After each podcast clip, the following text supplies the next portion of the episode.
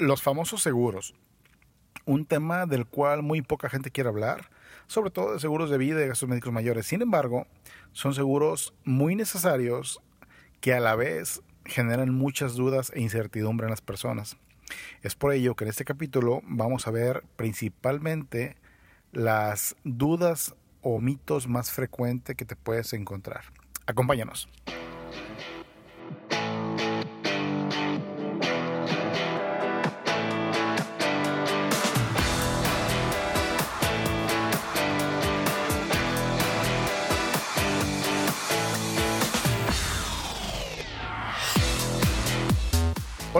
Hola, ¿qué tal? Bienvenido a este tu podcast Telo por Seguro, donde encontrarás información de gran valor enfocada principalmente a seguros, finanzas, emprendimiento, cuestiones fiscales, de coaching e incluso tendrás información de mucha utilidad para que te conozcas mejor y puedas lograr esas metas que tienes en mente.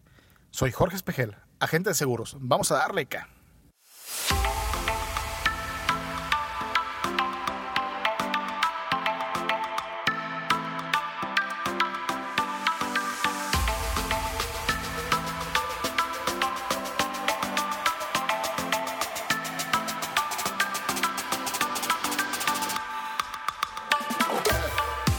Hola, hola. Pues bueno, aquí estamos nuevamente con ustedes. Después de dos, tres semanas de no haber sacado un capítulo, nuevamente ya estamos con ustedes con el compromiso de poder tener por lo menos un capítulo semanal.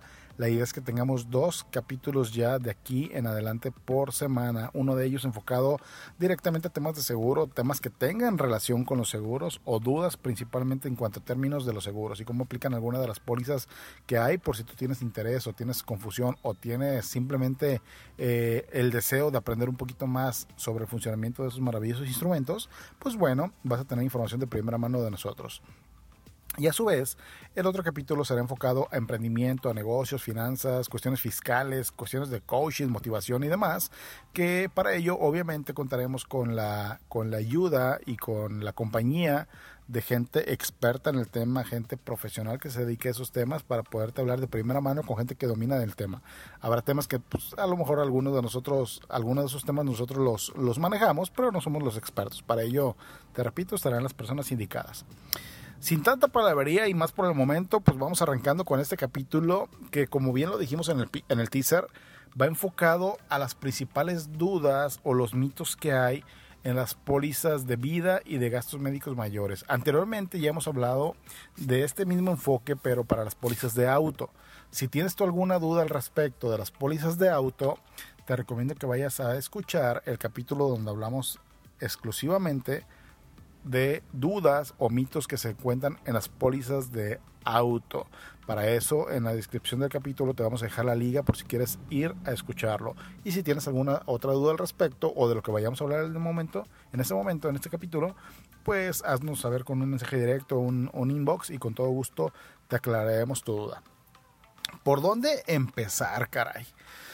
Pues bueno, antes que nada, antes de comenzar con las dudas y con todo este asunto, pues sí cabe mencionar que hoy en día cada vez hay más personas, más, digo personas para no decir agentes y te voy a explicar el por qué. Personas que se dedican a vender seguros, ¿sí? A vender seguros. Sin embargo, muchas de estas personas que se ponen a vender seguros son personas que no tienen la autorización para hacerlo, es decir, no son agentes de seguros certificados.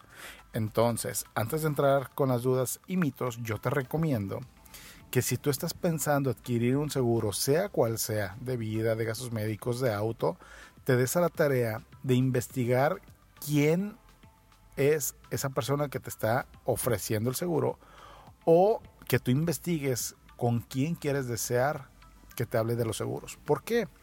Porque la persona que no tiene la autorización como agente de seguros, que te la da una institución que se le llama este, Comisión Nacional de Seguros y Fianzas, toda aquella gente que estamos desempeñándolo de manera legal, debemos de tener nuestra autorización ante tal institución. Cualquier agente o persona que te quiera vender un seguro que no tenga esta autorización, ojo, yo te recomiendo que mejor busques a alguien que sí tenga la autorización o que sea apoderado legal al menos de alguna compañía, eh, despacho de seguros que te pueda ofrecer o intermediar un seguro. De lo contrario, sinceramente sí hay mucho riesgo a que se cumplan esos famosos mitos que hay de que las compañías no pagan, de que me fraudearon y cosas por el estilo. ¿Por qué? Pues bueno, ahorita te lo voy a contar. Pero bueno, no queremos hacer alarme de eso, simplemente una recomendación. Antes de cualquier cosa, cerciórate que la persona que te está ofreciendo el seguro sea un agente certificado. Punto. Hasta ahí. Y es muy fácil. La manera de poder corroborar, pues viendo simplemente sus identificaciones como gente que lo acrediten, ¿verdad? Pero bueno, ¿cuáles son algunas dudas o cuáles son algunos puntos que queremos tocar? De entrada, nos ha tocado muchas personas, eh, bueno, y un motivo por el cual estamos haciendo este, este, este capítulo es porque son preguntas que a diario nos hacen, directa o indirectamente cuando estamos hablando del tema de seguros, o que incluso nos buscan preguntándonos dudas muy en particular. Y es por eso que decidimos hacer este capítulo para poder tener esa información de primera mano a ciertas personas, ¿verdad? Que les interese el tema. Entonces, una de las cosas que normalmente sucede es que alguien, yo creo el 90% o 99% de las personas, eh, tal vez como tú, no se, levantan, no se levantan pensando comprar un seguro. No se levantan pensando eh, ahorrar para su retiro, asegurarse, etcétera, etcétera. Se levantan en su día a día y demás, ¿no? Cuando las personas piensan en un seguro, sea de vida o sea de gastos médicos mayores, cuando dentro de su entorno cercano sucedió algo que le movió unas fibras, que le hizo tener esa sensibilidad de la importancia de un seguro, o peor aún, porque ya necesita un seguro. Yo siempre he dicho, las personas cuando deben de comprar un seguro, sea de vida o de gastos médicos, es cuando no lo necesitan. Porque cuando lo necesitan, lamentablemente ya no se lo podemos vender.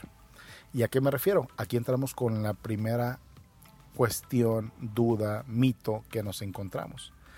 Que si los seguros se pueden contratar una vez de que están enfermos. ¿Por qué? Porque seguido nos hablan y nos dicen, oye, ¿sabes qué? Me urge ver un tema de seguro de gastos médicos, me urge ver un tema de seguro de vida. La primera pregunta que siempre les hago, ¿por qué te urge? ¿Por qué esa urgencia? No, ¿sabes qué? Es que tenemos que verlo en privado, tenemos que verlo en corto, tenemos que verlo personal. Ah, perfecto, lo vemos. ¿Y a qué caemos? A que la persona o ya trae un diagnóstico o sospecha que trae alguna enfermedad. Entonces, algo importante que tú debes de saber es que tanto en las pólizas de vida como gastos médicos mayores tienes un pequeñito inconveniente en ese tipo de situaciones. ¿A qué me refiero? Cuando tú tienes una enfermedad y quieres contratar tu póliza de gastos médicos mayores, la compañía puede ni siquiera aceptarte o te puede llegar a aceptar bajo ciertas circunstancias. ¿A qué me refiero? Tú puedes estar sano y contratar tu póliza y aún así debes de cubrir ciertos tiempos de antigüedad con tu póliza para que te cubra algunas enfermedades.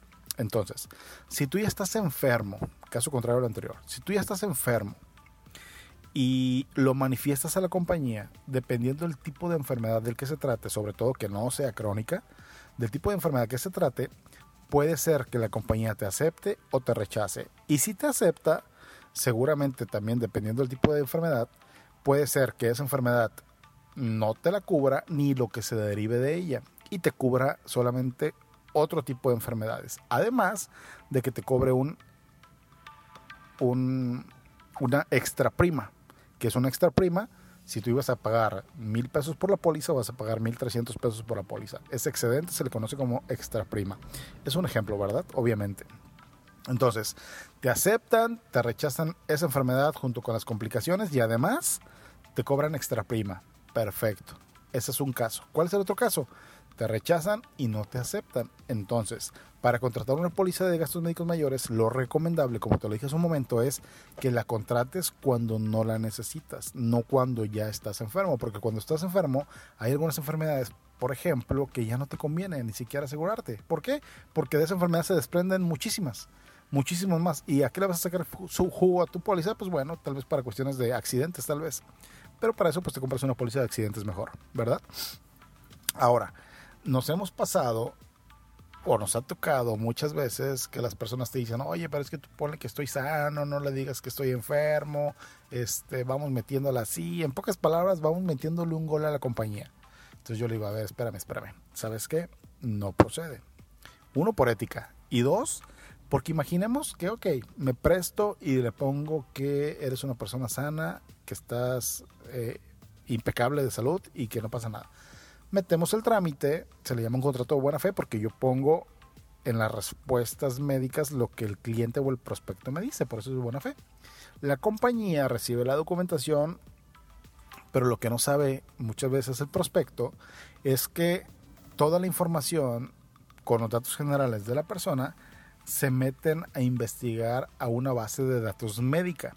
Digámoslo términos coloquiales, imagínate que es un buro de crédito pero para enfermedades. Entonces las compañías de seguro se meten a esta base de datos y determinan que, ah, mira, Jorge Espejer me dice que está sano, pero resulta que yo aquí tengo el antecedente que en tal año se atendió tal enfermedad. Ah, caray. ¿Y cómo lo supo la compañía? Pues bueno, por esta base de enfermedades que te estoy comentando. Entonces, puede ser que el agente se preste y diga, órale va, lo hacemos, pero pues la información vota y resulta que te rechazan o resulta que sucede lo que te comentaba hace un momento. Te aceptan quitándote esa enfermedad, excluyéndote de esa enfermedad y todas las que se deriven de ella y además te cobran un deducible. Entonces, primer punto, contrátala cuando está sano. Segundo punto, ni siquiera propongas que se haga un trámite pensando o eh, simulando que estás sano cuando tú no los, cuando tú sabes que no estás sano. ¿Por qué? porque sí, puede ser que de repente la compañía se le vaya y por alguna razón emitan tu póliza o lo que sé yo, ¿no? Porque ha pasado también muchas veces. Bueno, no muchas veces, en algunos casos ha pasado y demás. Imagínate que sucede, pero eso no te garantiza, sobre todo en una póliza de gastos médicos mayores, que te vayan a cubrir. ¿Por qué? Porque hay ciertas enfermedades que patológicamente se puede corroborar que tú la tenías desde hace tiempo y que incluso yo te la habías tratado. Entonces, no le juegues a tratar de, meter goles, mejor enfócate en contratarla cuando estés sano. Eso es una realidad, te vas a evitar muchos dolores de cabeza, tanto tu bolsillo como para tu familia. Y en el caso de seguros de vida es un poquito más flexible la situación. ¿Por qué? Aplica igual, si tú ya tienes una enfermedad, va a haber casos donde no te van a aceptar y va a haber otros casos donde sí te van a aceptar, pero te van a cobrar una extra prima. Sin embargo, en las pólizas de vida, perdón, en las pólizas de vida pasa algo muy curioso. En la póliza de vida por contrato, en el contrato de los seguros de vida, en todas las compañías de seguros hay una cláusula que se llama indisputabilidad. ¿Y a qué se refiere esta cláusula de indisputabilidad? Términos coloquiales, para no ponerme técnico, los dos primeros años la póliza está a favor de la compañía, después de esos dos años la póliza está a tu favor, es decir, los primeros dos años la compañía te puede eh, disputar tu contrato de seguro si tú mentiste, si tú omitiste alguna información. Después de esos dos años, el seguro se hace indisputable, es decir, ya no te lo puede pelear la compañía. Posiblemente tú mentiste, posiblemente tú omitiste alguna información, pero como entra esta cláusula, la compañía ya no te lo va a pelear. Ojo, esto aplica siempre y cuando sea algo lícito. Cuando tú hiciste alguna actividad ilícita omitiste alguna información o mentiste, pero sobre todo con alguna cuestión ilícita, o tú estás en una actividad ilícita, evidentemente esta cobertura no aplica. Entonces, retomando, si tú ya estás enfermo, o te rechazan o te cobran extra prima en gastos médicos mayores, y aunque te acepten, si es que pasó el filtro por alguna extraña razón, posiblemente cuando requieras atención médica no te vayan a cubrir por el antecedente patológico.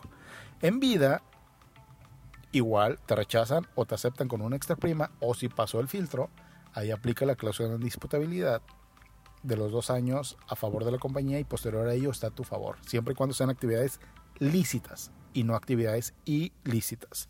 Espero haber sido claro, este es uno de los temas más comunes que se presentan en ambos eh, esquemas de seguro, entonces espero haber sido muy claro, no quiero ser tan técnico, ni quiero ser tan redundante, creo que ya lo fui, pero no quiero ser tan técnico, entonces espero ser lo más claro posible, lo más sencillo posible y, de cualquier manera, como te lo dije hace un momento, si tienes dudas, con todo gusto haznoslas saber y las aclaramos. Otra, otra situación que se presenta mucho en las pólizas es, oye, ¿y a partir de qué momento yo ya tengo cobertura? Es decir, yo ya compré mi póliza, ya la tengo, pero ¿desde qué momento la compañía va a responder por mí? En los seguros de gastos médicos una vez de que la compañía te aceptó tu póliza, tú ya tienes cobertura para accidentes. Accidentes. Los primeros 30 días en tu póliza de gastos médicos mayores no te van a cubrir enfermedades, solamente accidentes. ¿Por qué? Porque muchas veces hay enfermedades asintomáticas. Y las compañías obviamente también buscan protegerse, ¿no? Entonces, ¿qué es lo que hacen? Te dicen, a ver, espejel, ¿sabes qué? Sí, te voy a dar tu póliza, estás sano, no hay ninguna bronca, aparentemente, pero los primeros 30 días no te voy a cubrir enfermedades. Si en esos primeros 30 días se te detecta alguna enfermedad, haya sabido de ella o no haya sabido de ella, pero se te detectó o tú no lo manifiestas en el primer mes de tu póliza, esa, esa enfermedad la voy a considerar como una preexistencia, como algo que ya tenías antes de que contrataste y no te la voy a cubrir nunca en la vida de tu contrato. Sin embargo, si te sucede una enfermedad después de los 30 días, dependiendo del tipo de enfermedad, ya te la puedo cubrir. ¿Por qué? Porque las pólizas de gastos médicos mayores, también sacamos un capítulo sobre exclusivamente sobre este caso de pólizas de gastos médicos mayores, que también te voy a dejar la liga para que vayas a verlo a detalle, tienen un concepto que se llama periodos de espera. En pocas palabras, hay algunas enfermedades que necesitas tener alguna antigüedad con tu póliza para que comiencen a cubrírtela. Para más detalles, sigue el capítulo que te voy a dejar la liga para que puedas eh, entender más a fondo este concepto de periodo de espera. Entonces, eh, una vez de que ya tienes cubierto el periodo de espera, pues bueno, ya te cubre otro tipo de enfermedades. Entonces, desde que está la póliza tienes cobertura para accidentes y después de 30 días tienes cobertura para enfermedades.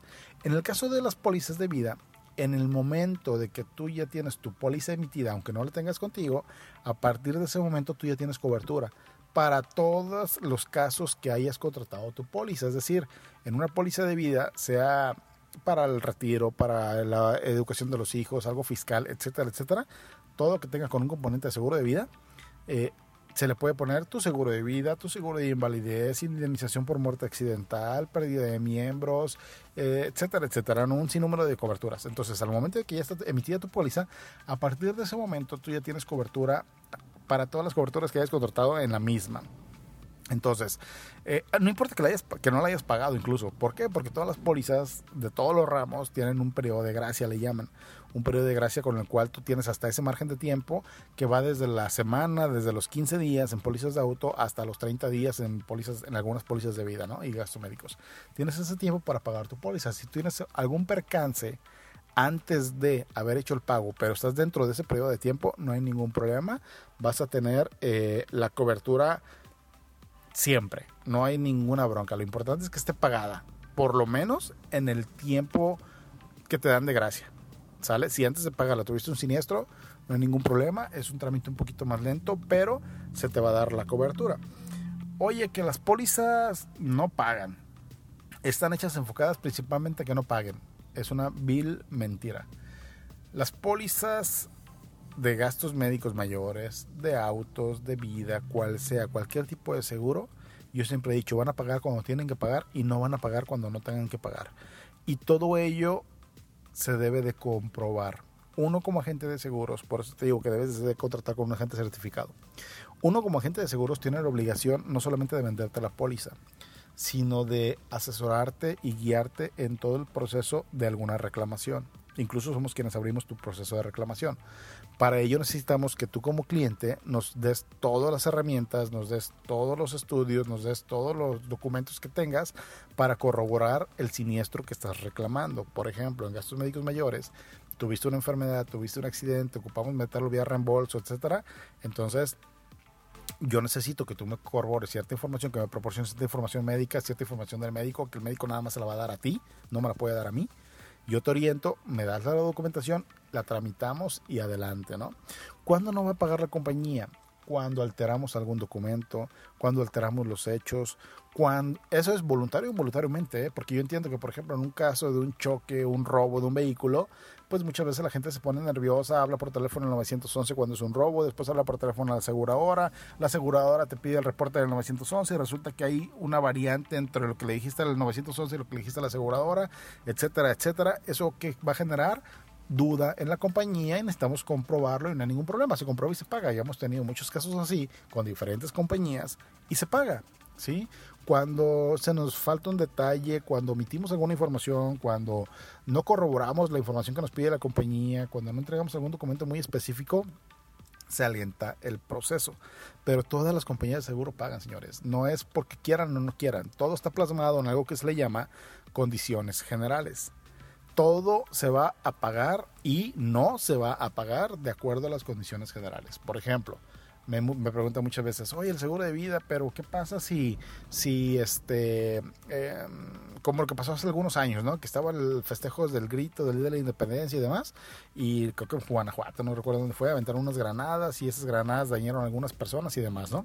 Entonces me dicen, ¿qué pasa si yo estoy en una situación de esas y pues lamentablemente resulta que pierdo la vida?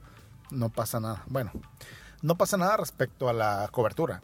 Es decir, se te cubre. ¿Por qué? Porque fuiste víctima de un atentado o de una manifestación, más no fuiste partícipe de. Aquí lo importante es que tú no seas partícipe. Si se demuestra que tú eres partícipe de un alboroto popular y te sucede algo, si estás inmiscuido en delincuencia organizada, en narcotráfico, en alguna actividad ilícita, obviamente no te van a pagar. Si te pones a jugar carreras y en ese rancón o en ese eh, lapsus de, piloto de Fórmula 1 que te dio, te sucede algo, no se te va a pagar. ¿Por qué? Porque tú se le llama alterar el riesgo. Tú estás poniendo en riesgo tu propia vida. No se te va a pagar tampoco.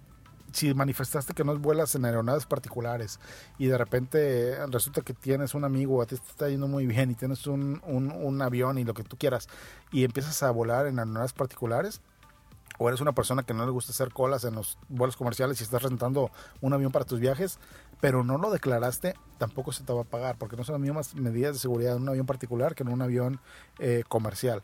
Entonces nada más hay que declararlo, en este caso del avión. ¿sí?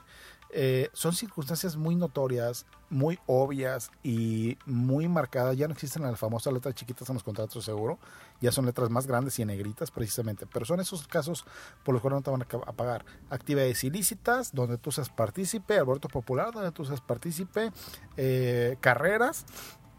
Este, otra cosa es el, el, el volar en anuales particulares siempre y cuando tú no lo hayas manifestado.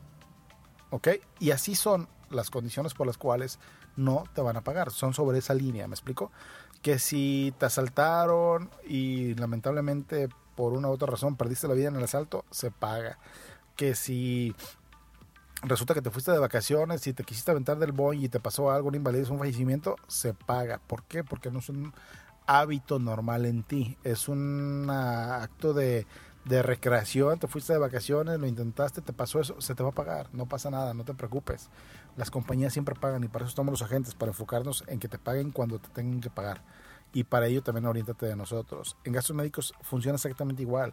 Nada más que en gastos médicos es un poquito más complejo. ¿Por qué? Porque malamente muchas veces las personas tienen su póliza y dicen, ah, ¿sabes qué? Ya tengo mi póliza y pues como ya la tengo, ya me cubre todo. No, recuerden, hay periodos de espera te repito, eh, vete al capítulo anterior para al de gastos médicos para que veas a información, la información muy a detalle. Ahorita nada más te voy a dar una información muy por encimita, por así decirlo, ¿no?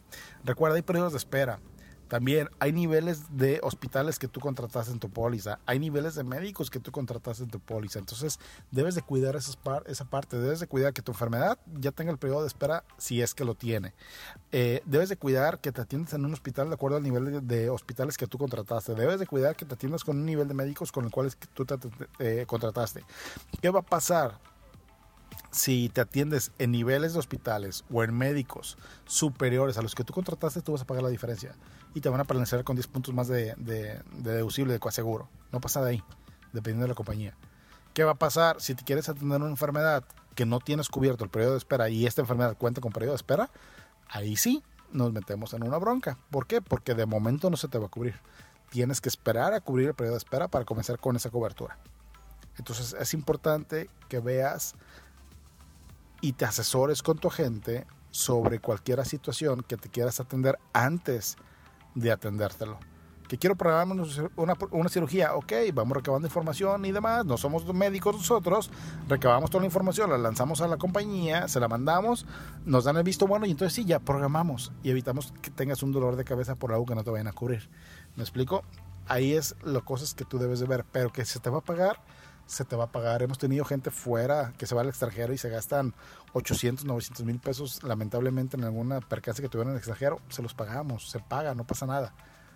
Yo entiendo que muchas veces nos gana el nerviosismo, nos gana el, el, el, pues sí, el que el, miedo, la inercia, la, la, la adrenalina del momento y pues tomamos decisiones, pero se va a pagar, ¿sí? No se preocupen por eso.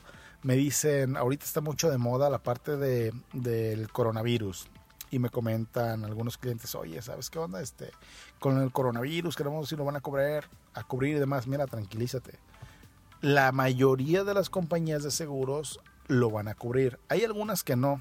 Definitivamente hay algunas que no lo cubren. Pero bueno, un paréntesis y un comercial. Todas las personas que están asegurados con nosotros, con Vitalia, con Jorge Espejel, en casos médicos mayores, despreocúpense que les cubrimos el, coronavirus, no hay ningún problema.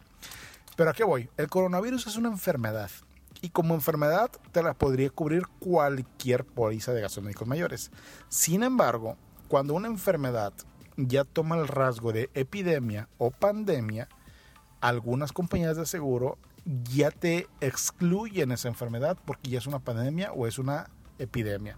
Repito, como enfermedad te la van a cubrir, cuando es epidemia o pandemia te la dejan de cubrir. Algunas compañías de seguro. La mayoría te la cubren, no hay ningún problema. ¿Y cómo se va a tratar? Como una enfermedad normal. ¿A qué me refiero? Debes de cubrir un deducible, debes de cubrir un coaseguro y una vez cubriendo eso, pues entonces entra la cobertura con nosotros. Ojo, hay que ver también si la compañía que tú tienes contratada no tiene el periodo de espera para eh, enfermedades respiratorias. ¿Por qué? Porque coronavirus a fin de cuentas tiene que ver con el sistema respiratorio. Entonces, si la compañía que tú tienes contratada, tu póliza de gastos médicos mayores, tiene un periodo de espera para enfermedades respiratorias, pues simplemente nada más hay que ver si ya tienes cubierto ese periodo de espera. Si ya lo superaste, entonces sí. El segundo criterio es rebasar tu deducible y listo, no hay ningún problema, se te va a cubrir. Si tu compañía no tiene el periodo de espera de enfermedad respiratoria, simplemente es que el padecimiento supere tu deducible porque es una enfermedad y pues pagas tu coaseguro y demás, pero tienes cobertura hasta por el monto del suma, del de la suma asegurada o del monto que tienes contratado para, para responder por, por enfermedades o incluso por accidentes. No hay ningún problema por ese sentido. Ahora, oye, es que yo no compro un seguro de vida porque, pues, no, es que imagínate, o sea, es como un seguro de carro. Si me muero, pues le van a dar a mi esposa, le van a dar a mi esposo el dinero, y si no, pues, pues nada, pues qué caso tiene. Tampoco, o sea, es cierto. Hay seguros tradicionales que son así, como los seguros de carro. Pero hoy en día los seguros han evolucionado bastante, que se pueden hacer N cantidad de cosas con un seguro de vida puedes ahorrar, si eres futbolero, puedes ahorrar para irte al mundial. Si eres una persona que le preocupa por un retiro económico, puedes ahorrar desde ahorita para, para enfocarte en tener un retiro económico digno. Un retiro económico donde por lo menos tengas para comer. Y ya después, si quieres hacer otras cosas más, pues bueno, lo podemos hacer sin ningún problema. Puedes deducir impuestos como persona física, puedes deducir impuestos como persona moral, puedes generar un esquema de ahorro para aquellas señoras, mujeres que les gusta la cirugía estética los implantes de seno, por ejemplo, pues puedes estar generando tus ahorros para eh, tu próximo implante, por el cambio de tus implantes, por medio de una póliza con el beneficio que ello conlleva. ¿Me explico? Puedes hacer, puedes asegurar la educación de tus hijos, desde el, kinder hasta la carrera profesional.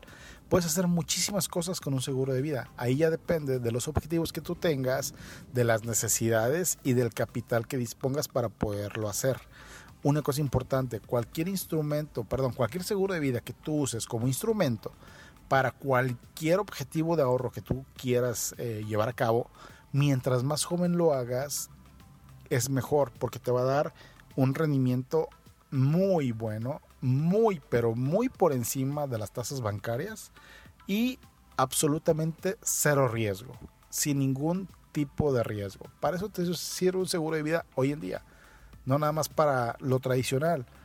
Que ojo, esa es la base y el fundamento de todos los seguros. Cualquier forma que tú le des un seguro, su base y fundamento es el seguro de vida y el seguro de invalidez.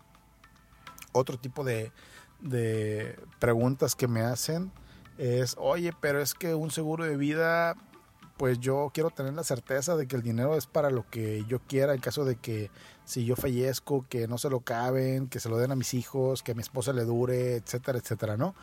Se puede hacer, se puede hacer. Si bien es cierto, en las pólizas de seguro tú siempre pones un beneficiario, estipulas quién quieres que se quede con, con el monto del seguro en caso de que tú llegues a fallecer. Lo recomendable es que hagas algo que se le llama fideicomiso. En pocas palabras, el fideicomiso es como un testamento. Es decir, tú ya tienes tu seguro de vida, tienes tu beneficiario, pero al momento de que tú pones un fideicomiso, en el fideicomiso tú puedes estipular cómo quieres que se entregue ese dinero y a quién quieres que se le entregue y todos los escenarios posibles. Por ejemplo, en la póliza normal, muchas veces me dicen, oye, yo quiero tener como beneficiario a mi hijo. Resulta que su hijo tiene tres años de edad, ¿no? Yo no lo recomiendo por cuestiones de impuestos. Entonces, y aparte, porque al momento de que el dinero se le vaya a entregar a una persona, si este beneficiario es menor de edad, un juez determina una albacea. Y muchas veces el albacea pudiera ser la persona que tú no quisieras que fuera. Por algún motivo no lo pusiste como un beneficiario. Entonces, para evitar ese tipo de situaciones, eh, se estipula un fideicomiso. Y en el fideicomiso tú puedes decir, oye, ¿sabes qué? Yo quiero que mi beneficiario sea mi hijo, pero es menor de edad. Entonces, si yo muero antes de que él sea mayor de edad, quiero que el dinero se lo entreguen a este beneficiario contingente por mensualidades de X monto hasta que mi hijo sea mayor de edad. Una vez que mi hijo sea mayor de edad, el resto de las mensualidades se les van a empezar a dar a mi hijo. Y resulta que como viene Navidad y viene su fecha de cumpleaños, en esas dos fechas quiero que le entreguen una mensualidad más. O si mi hijo llegara a faltar, quiero que se lo entreguen a su tanito. Me explico, tú puedes hacer todo el panorama tal cual tú desees por medio de un fideicomiso. Y algo importante, el fideicomiso no tiene ningún costo para ti, siempre y cuando lo hagas con la misma compañía con la cual tú tienes contratada tu póliza. Si tú tienes contratada tu póliza con la compañía A y vas con esta compañía y dices, oye, ¿sabes qué? Yo quiero que me hagas un fideicomiso, te lo van a hacer para tu póliza que tienes con la compañía A sin ningún beneficio, perdón, sin ningún costo y con muchos beneficios. ¿Por qué? Porque todo el dinero que tú metas por medio de un fideicomiso va a estar actualizándose con inflación durante todo el tiempo que esté vigente eh, la suma asegurada para entregársela a tu beneficiario y además eh, te va a estar generando también rendimientos. Estos son algunas de las principales dudas que se presentan tanto en los seguros de vida como en los seguros de gastos médicos mayores. Si te fijas, son dudas muy comunes, son dudas que a lo mejor tú ya tenías y seguramente tenemos muchísimas más dudas por ahí, pero es mucha información que no queremos saturarte, entonces haremos una segunda parte eh, con otro tipo de preguntas que se presentan, a lo mejor unas preguntas ya un poco más específicas o unas preguntas más técnicas. En este caso nos enfocamos solamente en las preguntas de primera instancia que nos han hecho y que comúnmente nos hacen las más frecuentes. ¿ok? Entonces espero que toda esta información te haya sido de utilidad, te haya aclarado un poquito más tu panorama respecto a los seguros. Cualquier duda que tengas, no dudes, no dudes en escribirnos. Sí, duda todo lo que tú quieras respecto a las pólizas. Eso es lo importante. Que apuntes todas las dudas que tengas y que nos las hagas saber a nosotros.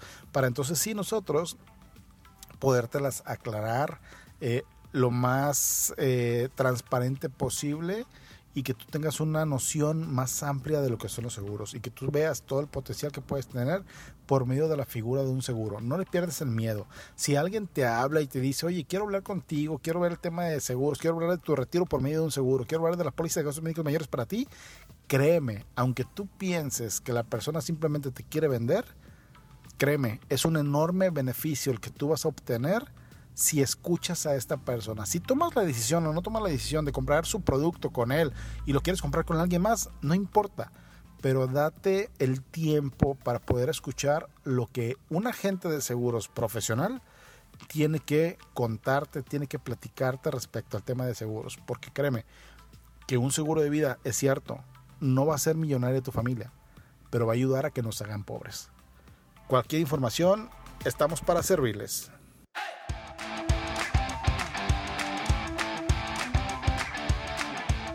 Te invitamos a que nos sigas en todas nuestras redes sociales. Nos encuentras como Tenlo por Seguro, Facebook, Instagram, YouTube, Apple Podcast, Spotify. En todas nos encuentras como Tenlo por Seguro. Si te gusta lo que escuchas, haznos el favor y compártelo para llegar a más personas. Entra a nuestras plataformas, califícanos con dedito arriba, cinco puntos, recomiéndanos y recuerda que este podcast es para ti, por ti y pensado en ti. Mientras tanto, vamos a darle, ca.